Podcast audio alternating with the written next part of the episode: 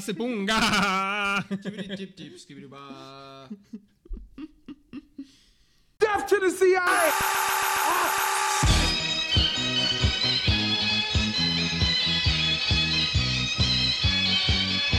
wealth, the world's 85 richest people, is equal to the 3.5 billion poorest people. It's fantastic. And this is a great I'm sick of being social engineered. It's not funny. I already am eating from the trash can all the time. The name of this trash can is ideology. Und deswegen ist es ganz klar hier, wenn überhaupt noch was passieren soll hier, muss man sich gegen den Unterdrücker stellen und man muss parteiisch sein und nicht hier einfach sagen. Und deswegen mache ich jetzt hier diesen Tisch mal kaputt, ja? Damit, du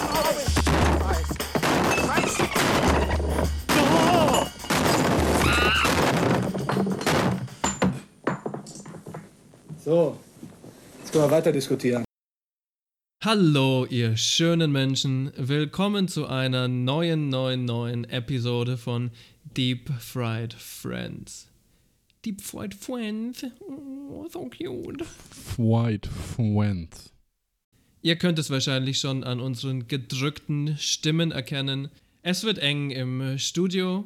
Arthur und ich, wir kuscheln gerade ganz eng bei so gefühlten 40 Grad Außentemperatur, denn wir nehmen mal wieder intim auf. Im, wir nehmen mal wieder im Team auf, zu zweit. Also wir sind in der gleichen Location, am selben Ort sind wir quasi gleichzeitig. Eng beieinander. Und er ist links, ich bin rechts, also je nachdem von wo du auf uns guckst, ungefähr. Kann auch oben und unten sein. Und wo kommt dann der Punkt, wo ich dir das Poloch lecken kann? Ja, äh, wenn du einen Handstand machen würdest. Ja. Liebe Hörerinnen und Mitgedachte, wie geht's euch eigentlich? Was gibt's Neues aus eurem Leben? Verrate ich nicht. Er soll Kamera ausmachen. Hurensohn. Hurensohn bist du. Ah, lieb, ja, lieb, dass ihr fragt. Bei uns, mh, gestern haben wir uns den Bauch vollgeschlagen mit kalten nordkoreanischen Nudeln. Also nicht importiert aus Nordkorea, sondern ein nordkoreanisches Rezept, ne? Ihr versteht. Das ist so eine äh, Rinderbrühe mit Pickle Juice, also von äh, Rettich und äh, Koriander, hartgekochten Eiern, Gurken, Birne, paar anderen Einlagen.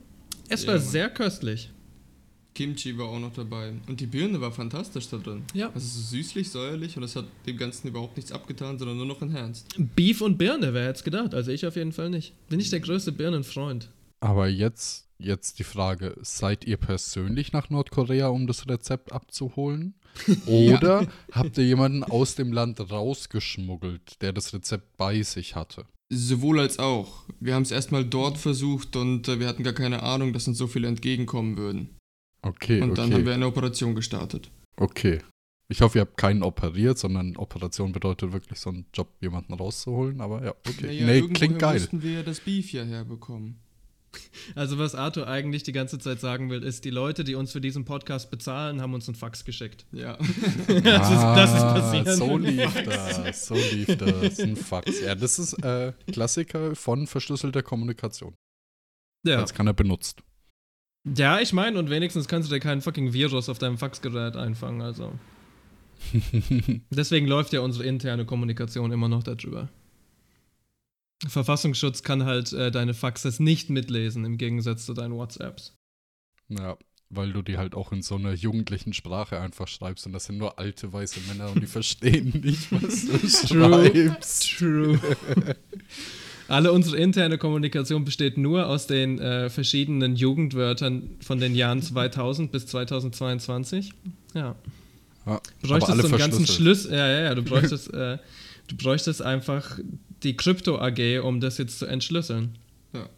Und das haben wir ja schon verkauft vor einigen Jährchen. Was viele ja nicht wissen, dass ein Teil unserer internen Kommunikation auch darüber stattfindet, dass wir eben diese Wörter in unterschiedlichen Kombinationen nehmen, dann aber als High, High Contrast zu dem Jugendlichen das Ganze per Brieftaube losschicken.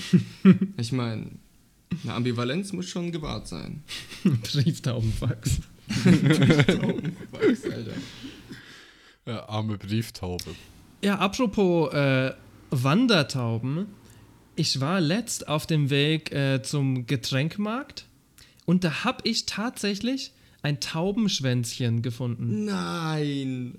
Weiß nicht, ob ihr die kennt. Die sehen genauso aus wie ein Kolibri. Die haben sogar dieselbe Größe und alles, sind aber tatsächlich so äh, wandernde Falter. Früher gab es die gar nicht bei uns, ne? aber äh, seit dem Klimawandel dringen die immer weiter nach Norden vor und besuchen dann auch mal Süddeutschland zum Beispiel. Und das ist zumindest eine von den wenigen netten Sachen, die der Klimawandel für uns bringt, ne? Das war Ja. auf jeden Fall ganz cool. Vor circa einem Monat oder so war ich auch im Garten und habe ebenfalls so eines gesehen. Ich wusste allerdings nicht, dass es ein äh, Taubenschwänzchen war, ne? Ja, süßer Name auch. Das ist Bei mir war es ne? vor ein paar Jahren. Da habe ich einen Ah, Kasten cool. eins gesehen. Da habe mich gewundert, so, boah, war das jetzt ein Kolibri bei uns? Das kann gar nicht sein, dass das ein Kolibri ist. Und dann habe ich es gegoogelt Das und sieht dann kam wirklich auch so äh, aus, ne? Taubenschwänze. Ja, es sind ein Ticken kleiner und haben halt jetzt nicht so Ja. diese Fähigkeit, genau auf der Stelle zu flattern, aber ansonsten. Äh, Doch, doch, wenn die haben diese doch, Fähigkeit, das genau geht. auf der Stelle Ja? zu bleiben. Ja. Ja, aber nicht Mhm. so, die fliegen nicht so. Die haben halt äh, andere Flügel. Deswegen sieht es ein bisschen anders aus. Aber an sich, Ja, vielleicht wenn du nur mal hinguckst, äh, checkt das kein Mensch. Ja, genau. Aber das ist, was sie besonders macht, weil äh, die meisten Fluginsekten können quasi nicht einfach nur in der Luft äh, stehen. Oder zumindest viele können das nicht. Ich glaube, Libellen zum Beispiel können das ja auch, ne? Ja, ja, Schwebfliege. Mhm, sind ziemlich sick. Im Folgenden präsentieren wir euch in hoffentlich einfacher Sprache eine Sammlung von Fakten, die definitiv nicht gelogen sind und die man mit einer einfachen Google-Suche nachprüfen kann. Die Konklusion aber überlassen wir euch selbst. Die Rolling Stones. Sympathie für den Teufel, Anti-Establishment, wild und unbändig. Sie waren der Dorn im Auge der britischen Upper Class. Oder? Rupert Louis Ferdinand Frederik Konstantin Lofredo Leopold Herbert Maximilian Hubert John Henry zu Löwenstein Wertheim Freudenberg Graf von Löwenstein Scharfeneck. Er war 39 Jahre lang der Finanzmanager der Rolling Stones. Der gleiche Rupert Löwenstein war unter anderem Mitglied im religiösen und militärischen Konstantinischen St. Georgsorden und Präsident der britischen Abteilung des souveränen Malteserordens. Der Malteserorden existiert bereits seit über 1000 Jahren und hat unter anderem an den Kreuzzügen teilgenommen.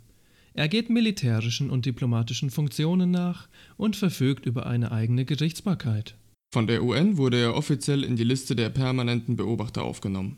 So wie zum Beispiel auch das Rote Kreuz. Prinz Rupert riet den Rolling Stones, England zu verlassen und eine Steueroase aufzusuchen. Sie hatten sieben Jahre lang keine Steuern gezahlt und schuldeten der britischen Regierung ein Vermögen. Er organisierte prominente Sponsoren für die Stones, zum Beispiel Volkswagen, Chase Manhattan Bank und General Electronics. General Electronics sind eine der größten Produzenten von Kommunikationstechnologie und haben unter anderem NBC und die Radiogesellschaft von Amerika mitbegründet. GE produziert auch für das Militär. Nach eigener Aussage neue Ansätze in bioelektronischer Medizin, komplexe Turbomaschinerie, tragbare Sensoren, Computervision. Mick Jagger, Keith Richards und Charlie Watts zahlten dank Löwenstein nur 1,6% Steuern auf ihre Einnahmen von 120 Millionen im Jahr. Der durchschnittliche britische Arbeiter zahlt ca. 24% Steuern. In einem Buch über das Leben von Löwenstein kamen die Nachrichten über die Steueraffären der Stones an die Öffentlichkeit. Mick Jagger kommentierte, nennen Sie mich altmodisch, aber ein Ex-Bankmanager sollte Finanzen nicht öffentlich diskutieren. Weiterhin, das zeigt nur, dass selbst Menschen aus gutem Elternhaus nicht immer gute Manieren haben. Noch in den 1990er Jahren designte das Rolling Stones Marketing-Team folgendes T-Shirt.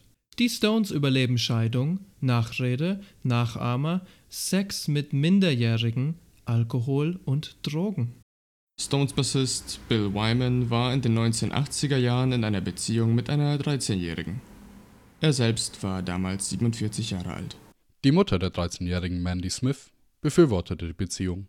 Nach eigenen Angaben hatten die beiden einvernehmlichen Sex, als Mandy 14 Jahre alt war. Bill Wyman selbst sagte dazu, die Beziehung war hochemotional und sehr besonders. Viele haben uns nicht verstanden, vor allem die Medien. Für ihre letzten Touren nahmen die Rolling Stones den Song Brown Sugar aus ihrer Setliste. Die Lyrics sangen unter anderem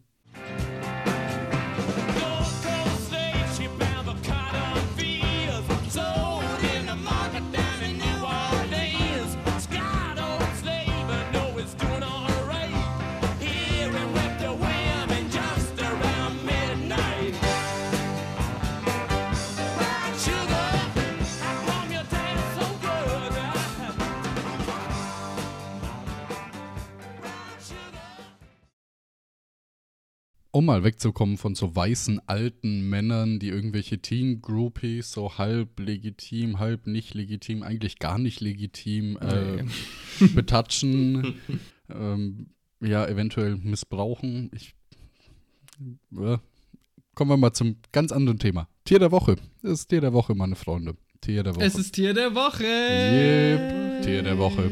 Tier der Woche. Ja. Und heute geht es um Mytilus oder wie ich sie nenne, die Zoomer der Meere. Wir hatten ja schon mal die Boomer der Meere, jetzt kommen die Zoomer der Meere. Mytilus. Ja, es klingt wie so ein riesiges Monster aus der Bibel. Ähm, ja, aber jeder kennt sie, kaum einer isst sie, zumindest bei uns. Es geht um Miesmuscheln, meine Freunde. Miesmuscheln. Uh, Miesmuscheln heißen Mytilus? Ja, Mytilus, so heißt die ganze äh, Gattung der Myth oder Krasser Spezies Name. der, der Miesmuschel. Ich bin nicht so, so ganz so gut, was mit diesem ganzen äh, äh, Täusche einfach Gattung Selbstbewusstsein vor und so weiter. Okay, okay, okay. Äh, ja, ich mache erstmal einen kleinen Disclaimer vorweg. Wenn ich Miesmuscheln meine, meine ich eigentlich Mytilus edulis oder Mytilus galloprovincialis. Das ist so Holy Nordostsee und Mittelmeer, die Miesmuschel. Und ich sag's euch, ey, Miesmuscheln sind hart unterschätzte Tiere. Kann ich mir jetzt schwer vor kann ich mir jetzt schwer vorstellen, muss ich zugeben. Sperma und Eizellen werden ins Wasser geballert, weiße Wolken von der Strömung durchmischt. Es entsteht Leben. So werden die meisten äh, ganz normalen Miesmuscheln, wie wir sie im Supermarkt kaufen können, gezeugt im Wasser. Aber es läuft nicht bei jeder Miesmuschel so ab. Ich dachte, du redest über deine Badegewohnheit. Ja, es gibt nämlich andere Miesmuschelarten. Da ist es so, das Männchen gibt das Sperma ins Wasser ab, das Weibchen saugt das Sperma ein und befruchtet die Eizellen in ihrem Körper und hat dann so einen weirden Köder, mit dem sie Fische anlockt. Der Fisch versucht irgendwie diesen Köder zu fangen und zu fressen. In dem Moment schnappt die Muschel zu, ballert ihm die volle Ladung Eizellen mit Sperma in sein Gesicht, in seine Kiemen, in seinen ganzen Körper rein. Und die leben da. Das ist quasi so Holy. Tierporno. In sein Kiem? Ja, in den Kiem.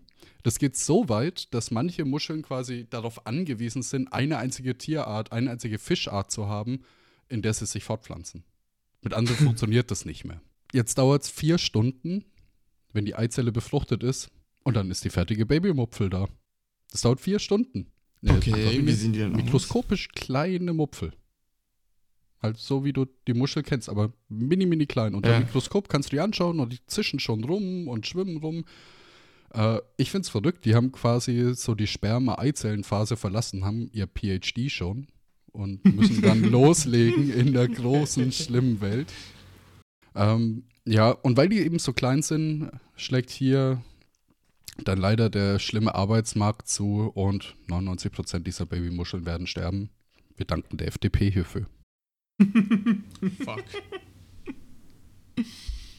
Ja, wenn die Muschel aber in so einem Fisch entsteht, ja, das ist ja eine ganz andere Situation. Die schwimmt dann nicht irgendwie rum oder liegt auf dem Boden rum, sondern die ist in einem Fisch drin. Dann ist es so, dass die Zellen des Fisches die Muschel umschließen. Da entsteht so eine Art Zyste. Da entwickelt sich die Muschel Uh. weiter und irgendwann platzt diese Zyste auf. Die Muschel fällt auf den Boden runter und What the fuck? ja, dann äh, ist es eine Muschel. Ja, es ist Holy. Geboren aus der Zyste quasi, ne? Ja, ja, geboren aus der Boah. Zyste auf der Kieme eines Fisches. Es sieht so, ich habe mir Bilder angeschaut, es sieht so mega weird aus. Es war unter Mikroskop, die Kieme von Fischen und da schwimmen einfach hunderte Muscheln drin rum. Fuck. Crazy.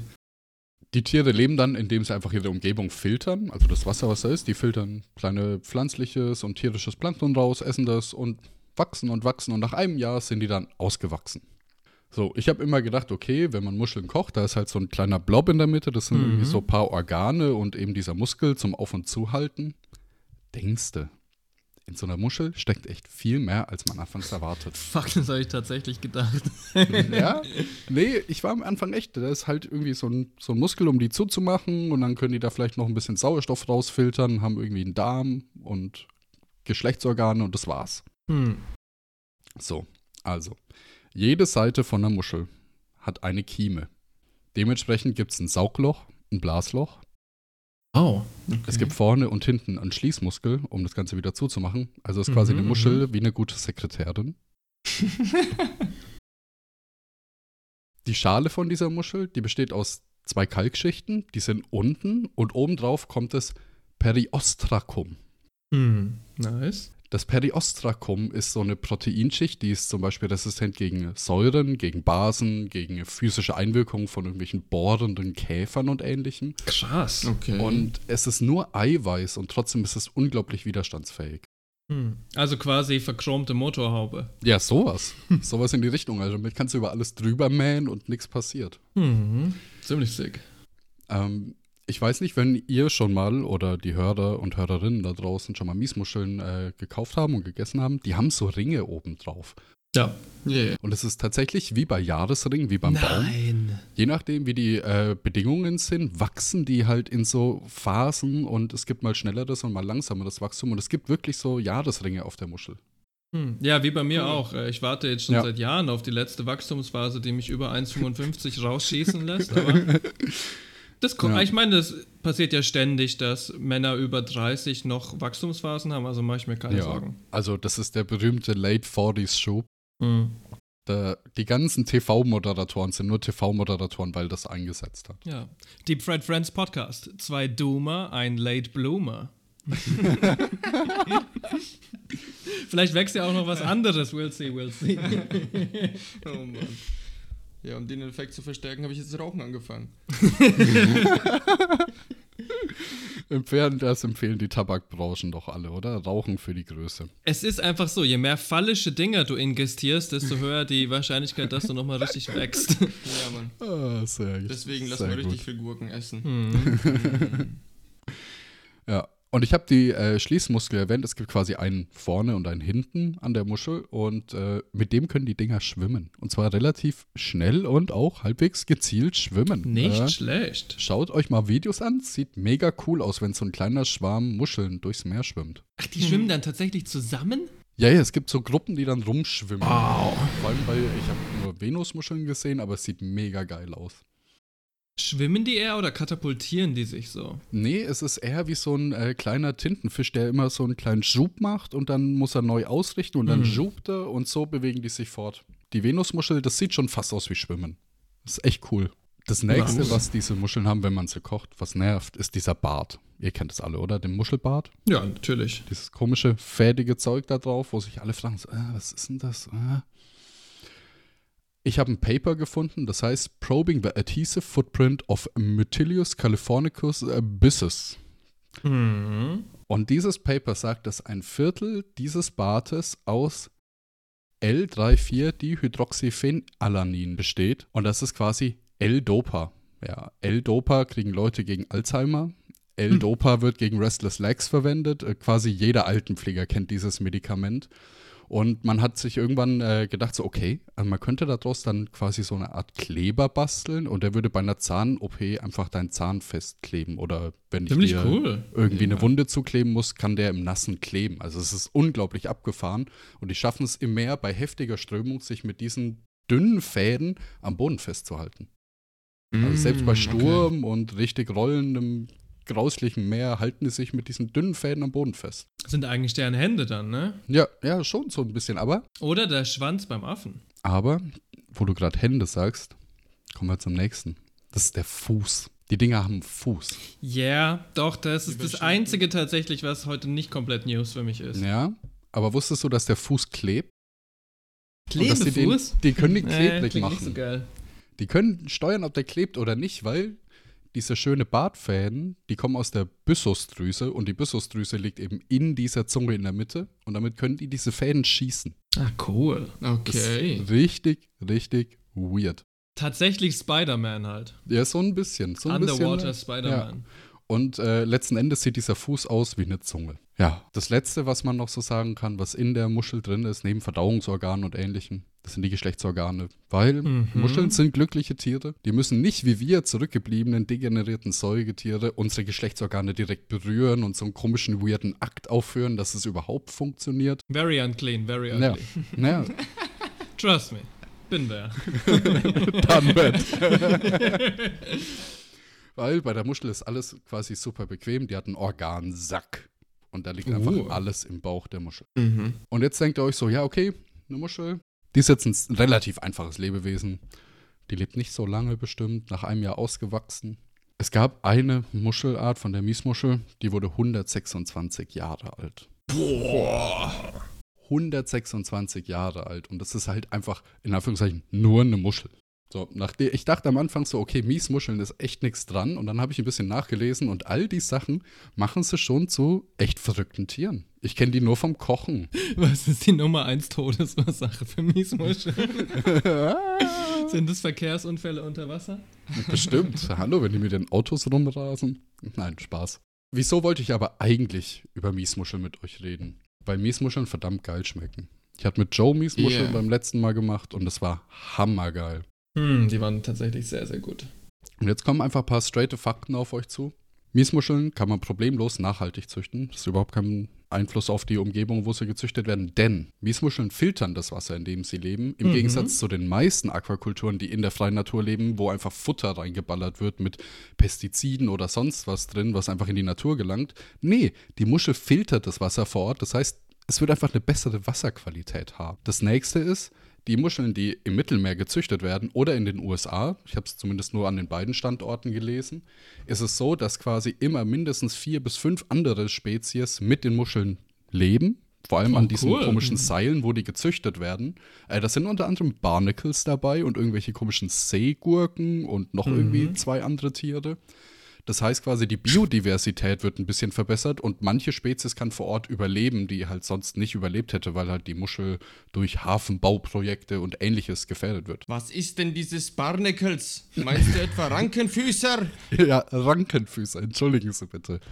Widerlich. Ähm, was mich persönlich, äh, was ich am lustigsten fand, war, die Muschel wird quasi aus dem Meer geholt, gewaschen, sortiert und wenn sie zu klein ist, wird sie einfach wieder ins Meer gebracht, dass sie groß genug wird. Also es ist jetzt nicht wie, du fängst mit einem Trawler Fische und alle Fische werden geschlachtet und die Haie werden halt auch geschlachtet, sondern da wird ganz einfach direkt auf dem Boot sortiert und dann auf dem Boot wieder ins Wasser gegeben, was überhaupt kein Problem ist, weil eine Muschel hält halt einfach mal eineinhalb Tage bis zwei Tage, manchmal sogar noch deutlich länger, je nach. Art, ohne Wasser aus. Nur mit Luft, solange die nicht in der Wow. Sonne liegt. Okay, das hätte ich nicht gedacht. Und ohne Nahrung können sie eineinhalb bis zwei Wochen, war das, was ich zumindest gefunden habe als Aussagen in Papers, äh, überleben. Also ist es für mich persönlich jetzt nicht so schlimm, eine Muschel rauszuholen, zu sehen, oh, die ist zu klein und wir packen sie wieder zurück. Mhm. Und äh, die ganzen Barnacles und Seegurken und so, die gehen auch wieder mit zurück, weil die brauchen die, um irgendwie im Ökosystem zu existieren. Und aus den Gründen habe ich heute früh noch ganz schnell eine Muschelfarm gegründet. Ihr könnt sofort bestellen. Äh, semi-sexy scallops at buyme.cia.com. Ähm, der Link ist auch in den Shownotes unten. Ihr könnt einfach reingehen. Beautiful. Bitte schon noch ein paar kritische Nachfragen. Ja, ich frag Erster nach. Punkt ist folgender. Du hattest erwähnt, diese Muscheln, die haben einen sexuellen Sack. Jetzt Ja. bin ich mit Säcken durchaus vertraut. Hab Okay. selber, hab selber einen äh, Sack hier, den ich euch gern präsentieren kann. Du meinst nicht Arti neben dir? Möcht Jetzt möchte ich doch wissen, wie läuft denn der sexuelle Kontakt zwischen Muscheln genau ab? Also, du musst, du musst dir das so vorstellen. Ähm, die Muschel lebt eigentlich nie alleine auf dem Stein oder auf dem Meeresgrund, wo sie sich festhält, sondern die bilden immer Kolonien. Weil es ist viel einfacher, wenn halt fünf Muscheln sich am Boden festhalten gegen die Strömung, als eine Muschel jeweils für sich individuell. Also die sind schon so ein bisschen in einer Herde. Jupp. Würde es jetzt nicht Herde nennen, aber es ist das Erste, was mir eingefallen ist. Ist auch kein Schwarm. Okay, kein Schwarmer. Okay. Ja, weil es, es, Muschelschule. es bietet denen ja nicht so diese Sch Schwarmschutzfunktion und die schwirren ja nicht durch die Gegend in einer ewigen Bewegung, sondern die liegen halt am Boden rum. Relatable. Ja, ja fand ich auch. Und äh, dann läuft es so ab, eben je nach Art, dass entweder sowohl Männchen als auch Weibchen, wie auch immer die das timen, wahrscheinlich durch Pheromone und ähnliches in der Umgebung, Mhm. sowohl das Sperma als auch die Eizellen in die Umgebung blasen und die Meeresströmung mischt es durch, das befruchtet sich gegenseitig und die Muscheln liegen am Boden. Oder eben die Muschel schießt das Sperma in das Wasser, die männliche, und das Weibchen saugt das auf. Moment, dann- also In sich selbst befruchten. wenn ich das richtig verstehe, dann gibt es quasi gar keinen individuellen äh, Sexakt. Es gibt nur Massenzeremonien, wo äh, Körperflüssigkeiten ausgetauscht werden. Ja. Also das, das, meinte ich ja. Das ist, Effizienz. Das sage ich doch vorhin. Das, das war das, was ich meinte mit, die müssen sich nicht treffen, die müssen sich nicht dann irgendwie noch so aufgeilen, nicht die erogenen Zonen streicheln, nicht irgendwie so ein Vorspiel haben, sondern die können einfach losschießen, beide Parteien, und das ist gut so. Ja, gut, dass es bei uns anders ist, weil stell dir mal vor, wie es wäre, wenn wir jetzt nochmal zehnmal so viele Menschen hätten. Also ich habe jetzt gerade im, im, im Kopf ein Bild gehabt, dass irgendwie äh, in so einer Tanzhalle links Männer stehen, rechts Frauen. Die einen pusten mit so Konfetti-Blastern was in die Luft und die anderen saugen zum Staubsauger aus der Luft. Äh, das war's von mir zu den Miesmuscheln. Die Quellen, die ich dieses Mal verwendet habe, waren die Sendung mit der Maus. Da gab es so einen 7 bis 8 Minuten Beitrag und da haben die das mit der Reproduktion und unter dem Mikroskop gezeigt und es war echt cool. Also mikroskopisch kleine Muscheln gesehen. Ähm, das andere waren zwei Firmen, die sich selbst präsentiert haben. Ähm, ja, das ist immer mit so einem wahrscheinlich schönen Beigeschmack, aber wenn die das wirklich so machen, wie sie es da äh, proklamiert haben, dann ist das eine super coole Aktion und die haben halt auch die quasi indigene Miesmuschelart vor Ort geschützt und gerettet, weil die wurde von irgendwelchen komischen invasiven Krebsen verdrängt.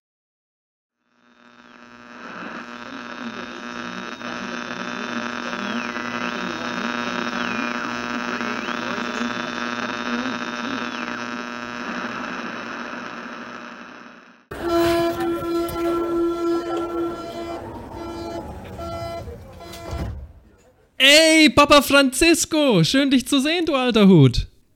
Gott zum Große, Bruder Joe. Alles nach Plan im Vatikan? Mein Agent Josephus Bieden hat endlich die Abtreibungsfrage gelöst. Es geht voran. Deine letztes Album ist schon länger her. Uff, mh, gerade ist ein bisschen unpassend, muss ich sagen. Es ist Gottes Wille. Oh, hör mal, ey, ich habe heute nicht geduscht, die Socken habe ich seit drei Tagen nicht gewechselt, die sind sogar ein bisschen verkrustet. Alles Irdische ist eitel. Aber muss das jetzt sein, von den ganzen Leuten? Wir können ja bei der Hauptwache aussteigen und auf eins von den Bezahlklos, oder? Versage Gott nicht den Pfad zu deinem Herzen. Und jetzt entkleide dich, mein Sohn. Okay, dieses Mal noch. Aber wir können das echt nicht jede Woche machen. Die Leute gucken immer so komisch, wenn du meine Füße wäschst. Die Socken ebenfalls, mein Lämmchen. Mami, was machen diese Männer da? Mach die Augen zu, Legolas, sofort. Okay, ich zieh die Socken aus, aber nur wenn du versprichst, dass du diesmal nicht alle meine Zehen abküsst. Gott wirkt auf mysteriöse Art und Weise, mein junger Freund.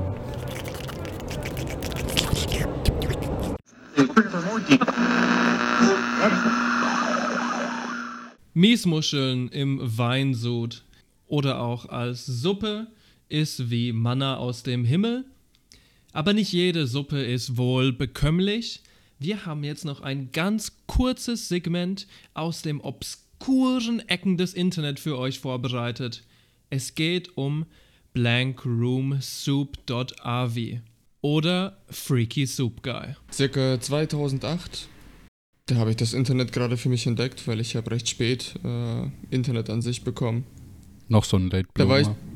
Bloomer. mhm, exakt so ist es. Da ähm, war ich auf YouTube und habe unter anderem ein Video gefunden und da handelt es sich um Freaky Soup Guy. Vor allem, wenn du gesehen hast, dass es .avi heißt. Also früher wurden viele Videos auf AVI-Format abgespielt und du wusstest, sobald irgendein Titel mit AVI endet, hast du hier schon derben, deep Web-Shit an der Hand. Ich habe mir das angeschaut. Und ich war damals der Meinung, dass das ein sehr mächtig merkwürdiges Video ist. Und ich habe mir natürlich die ganzen Creepypastas darum angeguckt. Ein weißer Raum. In dem Raum steht ein Tisch. An dem Tisch sitzt ein Mann. Seine Augen sind verpixelt. Er schlürft Suppe mit einem übergroßen Löffel. Von hinten treten zwei Gestalten an ihn ran. Sie tragen ein Kostüm. Das Kostüm besteht aus einem Anzug und einem übergroßen, puppenähnlichen Kopf.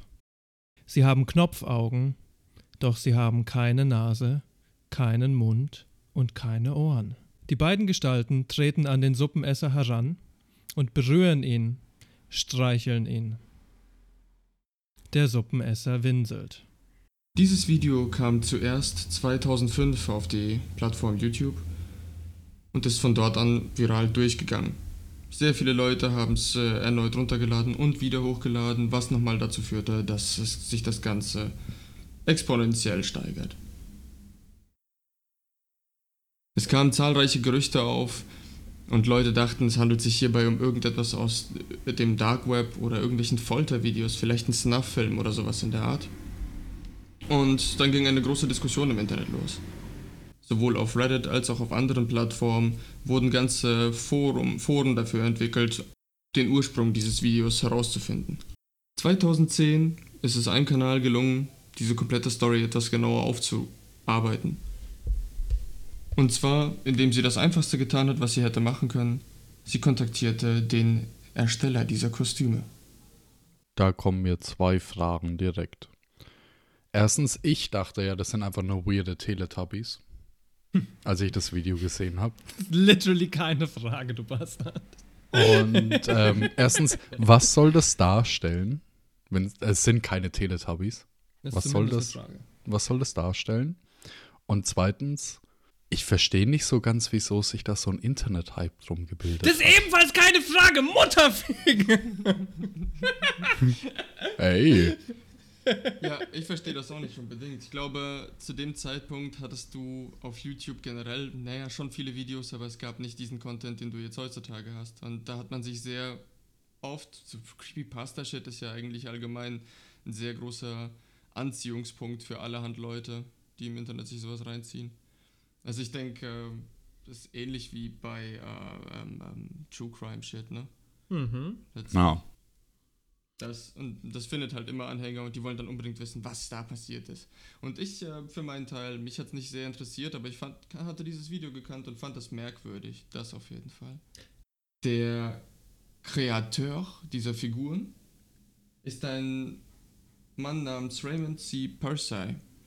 Und Persay hat seit den 80ern im Showbusiness gearbeitet.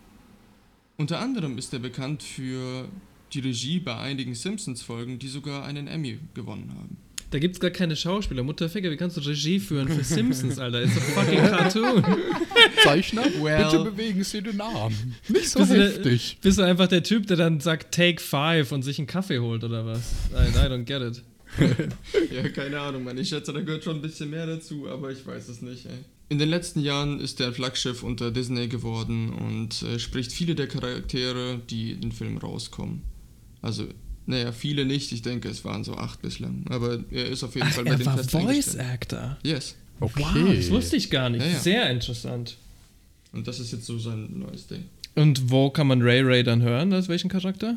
Oh, ähm, bei Zootopia gibt es ein, ähm, ein Sloth, ein, ein Faultier im Prinzip. Das nennt sich Flash und dafür hat er zum Beispiel das Voice Acting gemacht.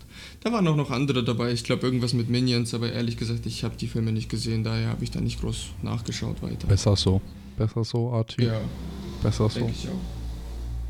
Weil Parsai nicht unbedingt Lust hatte, immer nur Auftragsarbeiten durchzuführen, entschloss er sich 2002 mit seinem äh, bekannten Paul Pistore und einem Künstlerkollektiv namens The Mutator eine Show aufzusetzen.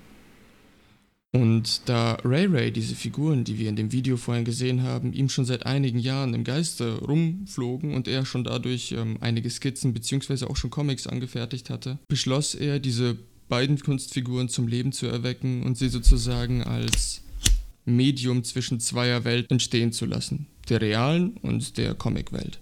Mit diesem Künstlerkollektiv hatte er einige Auftritte und wurde tatsächlich in der Los Angeles Area öfter mal für Clubs entweder als Vorband, ohne dass sie Musik gemacht haben, oder halt als Show zur Band, wie auch immer, wurden die eingeladen und haben sozusagen ihr, ihre Performance-Kunst mit den beiden Ray Rays durchgeführt. Hey, wir sind die Band ohne Musiker. Wir spielen keine Musik, aber wir sind eine Band. Hey, welchen Song wollt ihr hören? Oh, wartet, wir können keine Musik spielen. Naja, Persei hat auch für einige Bands die Musikvideos gemacht. Also ich kann mir vorstellen, dass der dann so. Also Videoinstallation quasi auch gemacht hat. Das auch. Und ich denke halt, wenn er das schon mal für sie gemacht hat, dass sie dann sozusagen auch mal auf so eine Show von denen kommen und dafür die Musik machen. So, weißt du? Die Ja. Ray Rays sind die Hype-Men für die äh, California City Weirdo Avantgarde Art Scene halt. Genau. Ja, verstehe, verstehe. Heutzutage kann man unter Mutator, also der Seite dieses Künstlerkollektivs, Ray Ray immer noch als festen Bestandteil ihrer Shows sehen. Der Beitrag ist von 2006 und, und die Bezeichnung von Ray Ray bzw. seine Hintergrundgeschichte, born of a mix of inhibition, a sense of alienation, deep-seated need to entertain, Ray Ray takes the stage with a performance that defies classification and even description. Also im Prinzip kann seine Kunst weder klassifiziert noch beschrieben werden. Wow, das ist so deep. Mhm. Krank, Alter. Oh. Ich weiß gar nicht, was ich mir Ja. darunter vorstellen soll, quasi. Erdbeben-Typ-Situation in meine Brain-Suppe gerade. Holy wow. Ja, Leute, ab hier wird die Timeline sehr weird, weil es ist ja erst der Anfang der Geschichte, aber es wird sehr komisch, weil ich kann. Man, man kann zwar durch die Wayback-Maschine verfolgen, wann etwas hochgeladen wurde, aber das Ganze lässt sich halt hm, relativ schwer beweisen. Du meinst die Weit-Zurück-Maschine? Ja, die Weit-Zurück-Maschine, genau. 2005 ist dieses Video unter dem Namen Freaky Soup Guy rausgekommen und wurde hochgeladen von einem Ka äh, und wurde hochgeladen von einem Kanal namens Renaissance Man. Nicht zu verwechseln mit dem legendären YouTube-Video Freaky Soup Guys, was mich und meinen sehr guten Freund zeigt, wir im chinesischen Restaurant uns mit scharfer Suppe zu schlürfen. Wahrscheinlich beide auch am Weinen und Schlürfen. Ja, beide wurden übrigens gelöscht, weil sie gegen die Genfer Kriegskonvention verstoßen haben. Beide Videos. nice. Kann ich ja nichts dafür, dass mein Körper Senfgas produziert, wenn ich das Falsche esse. Es ist nur dein Schweiß, der so riecht allein. Und äh, später haben wir auch erfahren, dass es sich hier ziemlich sicher um den eigenen Kanal von Persei handelt. Denn abgesehen von gelegentlichen Promotional-Videos für Simpsons-Folgen oder zum Beispiel für Live-Shows, genauso wie Musikvideos, finden sich darunter teilweise Familienvideos. Also, es ist offenbar hier ziemlich sicher sein eigener Kanal. Es stimmt auch alles in der Timeline. Okay, es klingt aber richtig seltsam, wenn du so weirdo, jemand isst Suppe und Leute im Anzug kommen, Videos auf deinem Channel hast und Das danach waren, kommt, all, das waren alle YouTube-Channels circa 2005. ja, ja, und dann kommt auf einmal so die Taufe deines neunjährigen Neffens. Yep. What? Yep. Damals war es ja keine professionalisierte Plattform und es gab quasi keinen einzigen Content Creator, der dafür bezahlt wurde. Deswegen ist es eigentlich gar nicht so abwegig, dass du irgendein creepy Pasta-Video neben Familien, äh, Sachen und irgendwie deine Arbeit hast. Genau, ich denke, viele Kanäle waren einfach irgendwie auch teilweise Videotagebücher für Leute auch.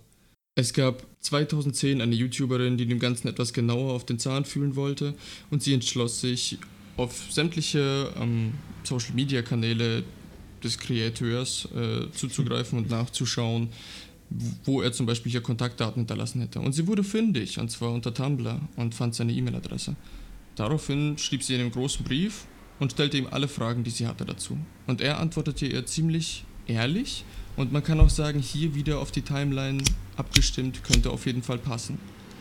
Er erklärte, dass es 2008 oder 2006 war es, Entschuldigung, zu einem Konzert gekommen ist, wo sie eben auch eine Live-Performance aufgeführt hatten und da bei denen kein Raum zur Verfügung stand, es war scheinbar ein sehr kleiner Laden, ähm, wo sie alle ihre Requisite oder wie auch immer wegpacken konnten, haben sie sich entschlossen, das Ganze hinten in den Van reinzupacken. Und nach der Show sind sie zurückgekommen zu einem Van und die Kostüme waren nicht mehr da. Glücklicherweise waren es mehr bei dieser Künstlertruppe als nur zwei Kostüme, deswegen konnte die Show weitergehen.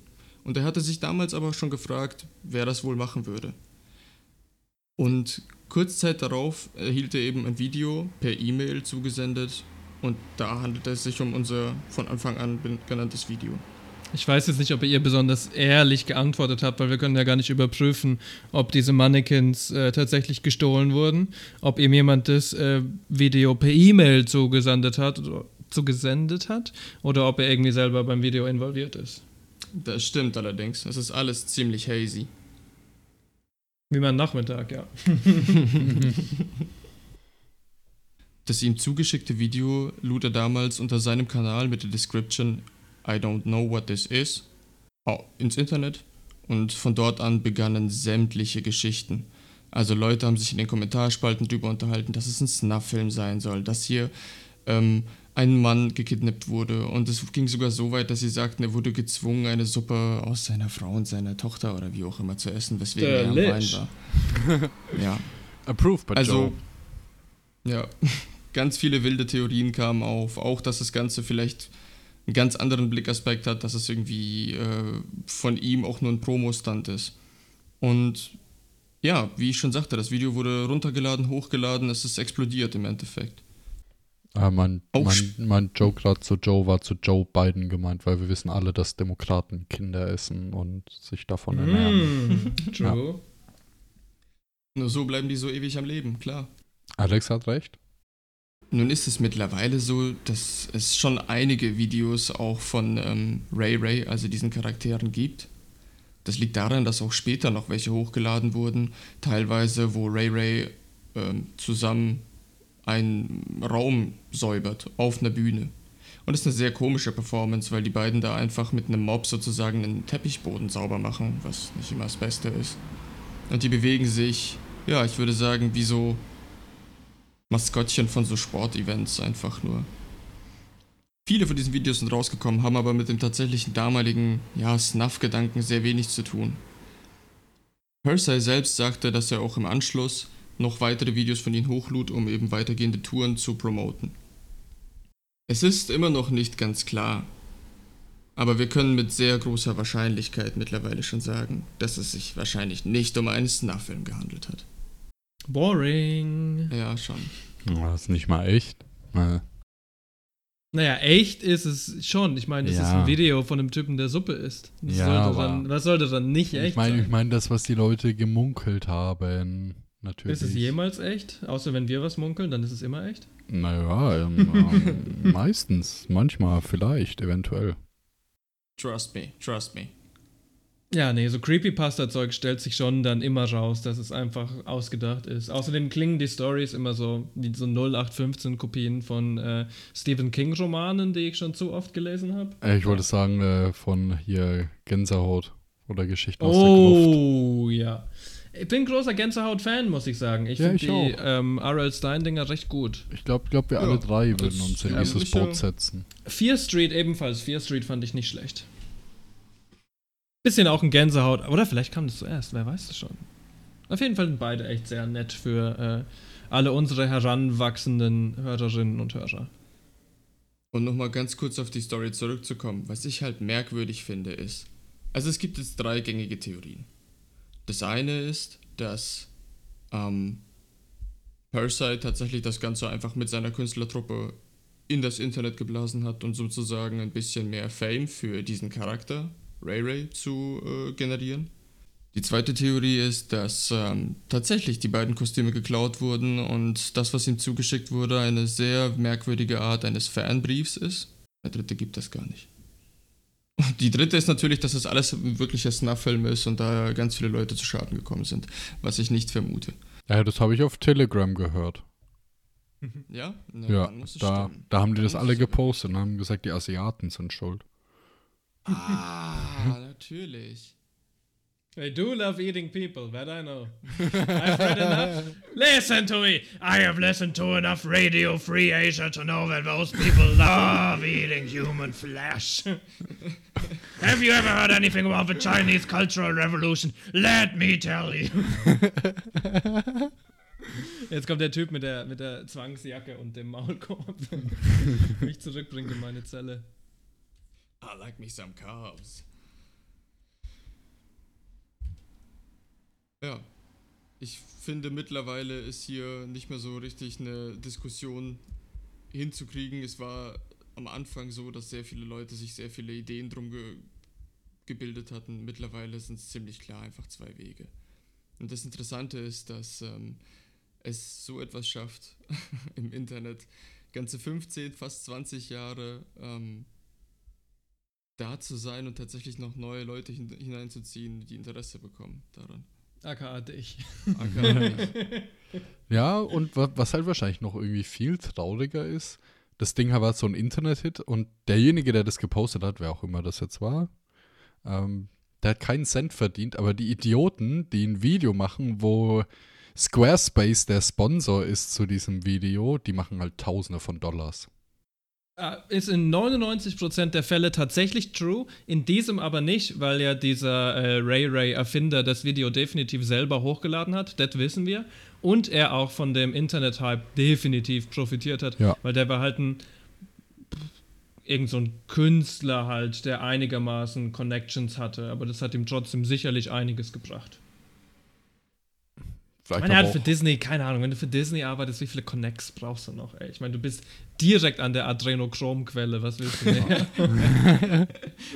so, du bist literally im Herzen der äh, verhaltensbeeinflussenden äh, Medienorganisation selbst. Also ich meine, also im Weißen Haus. du bist halt das, du bist im Auge von Sauron. Vom Weißen Palast. Ja. Ja. Ich weiß es nicht, ob es nur diese zwei Theorien geben kann. Entweder er hat es selber gemacht, was ich für sehr wahrscheinlich halte, ich meine, komm schon. Oder quasi es war ein seltsamer Fer oder es war ein seltsamer Fanbrief. Es ist schon definitiv möglich, dass andere Sachen äh, passiert sind. Ne? Also wenn tatsächlich jemand diese Kostüme geklaut hat, muss es ja nicht unbedingt ein Fanbrief sein. Könnte ja auch alles andere sein. Es könnte zum Beispiel irgendwie von jemandem sein, den er ähm, in seiner Karriere benachteiligt hat. Vielleicht Ja, war die. Idee für diese, diffamiert, vielleicht war diese Idee für diese Ray Race auch gar nicht 100% seine eigene. Ne? Vielleicht gibt es jemand anderen, der da mitgearbeitet hat, aber am Ende nichts von der Kohle abbekommen hat. Also wir müssen aufpassen, nicht, ähm, wie heißt der Nachname nochmal? Ich vergesse immer wieder Persei. Dürfen aufpassen, Persei's Interview quasi nicht als Gospels zu nehmen, weil es ist ja komplett unbelegt. Also das ist eine YouTuberin, die ihm eine Frage stellt und seine Antwort unkritisch rezipiert. So. Ja. Ja.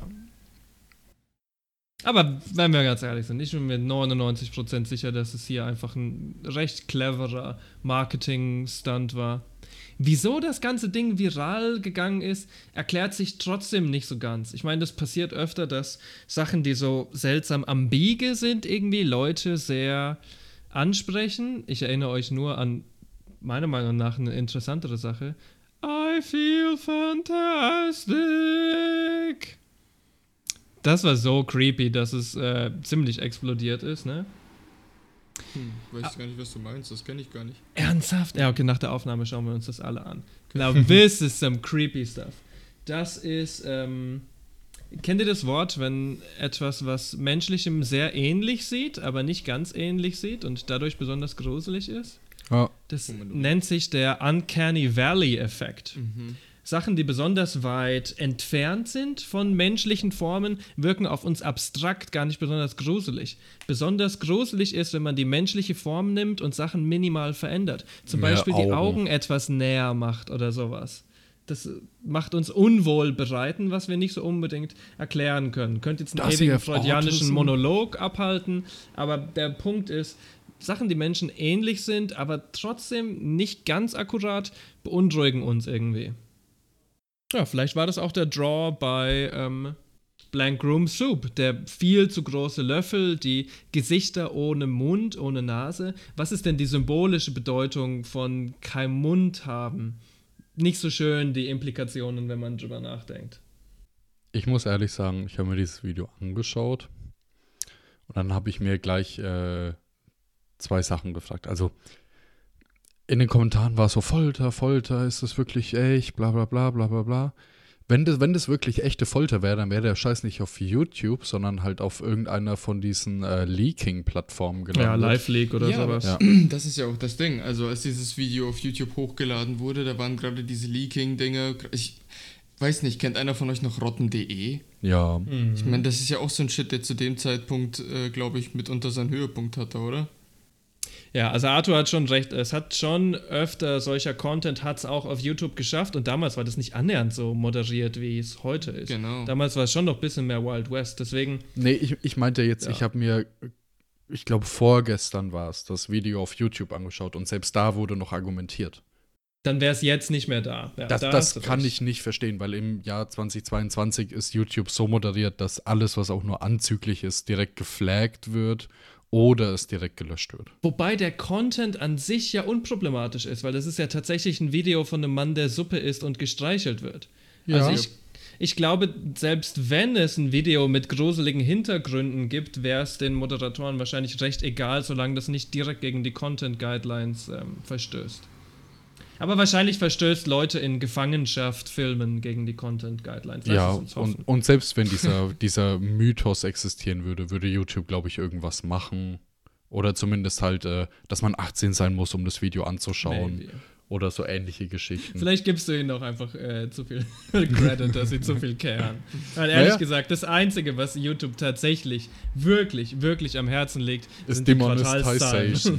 ja, natürlich. Ich wollte es gerade sagen. Ich meine, aber sonst würde nicht quasi jedes Video, was wir auf unserem Channel haben, äh, nicht sofort demonetized werden. Ja. Binnen des Uploads. Ja, da hast du schon recht. Also die automatisierte, ähm, die automatisierte Sperre, der Algorithmus, der nach Musik sucht und so weiter, ist so unglaublich viel besser geworden, das stimmt schon. Ja.